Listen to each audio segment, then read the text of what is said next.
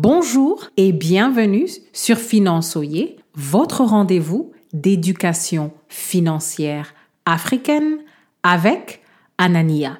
Le problème du jour est que les scandales de la crypto-monnaie se multiplient, détruisant des milliards de dollars au passage pour les consommateurs. Aux États-Unis, on condamne les finfluenceurs pour l'abus financier de leur audience. Et la justice américaine s'en est mêlée.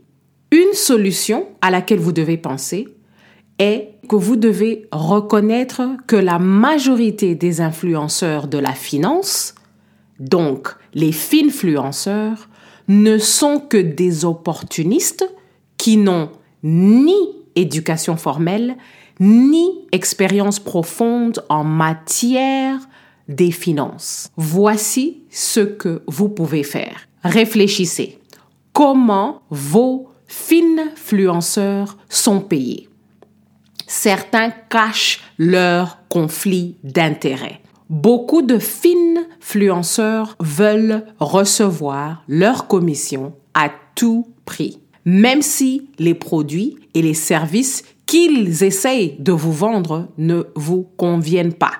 Je reçois beaucoup d'offres pour essayer de vendre des produits à mon audience et je dis non parce que ce n'est pas approprié. Méfiez-vous des solutions qui sont matraquées par tous les influenceurs sur les réseaux sociaux. Méfiez-vous car beaucoup n'adhèrent pas aux standards que des professionnels qui travaillent dans la finance doivent respecter. Les finfluenceurs n'ont pas besoin de protéger leur réputation, ils n'ont pas besoin de protéger leur licence. En d'autres termes, ce sont pas des gens qui sont en train de se dire je dois avoir zéro scandale pour gérer des milliards dans une corporation, je dois avoir zéro scandale pour gérer des millions qui appartiennent au patrimoine de mes clients. Donc, ce sont des gens qui sont dans la nature. La question du jour,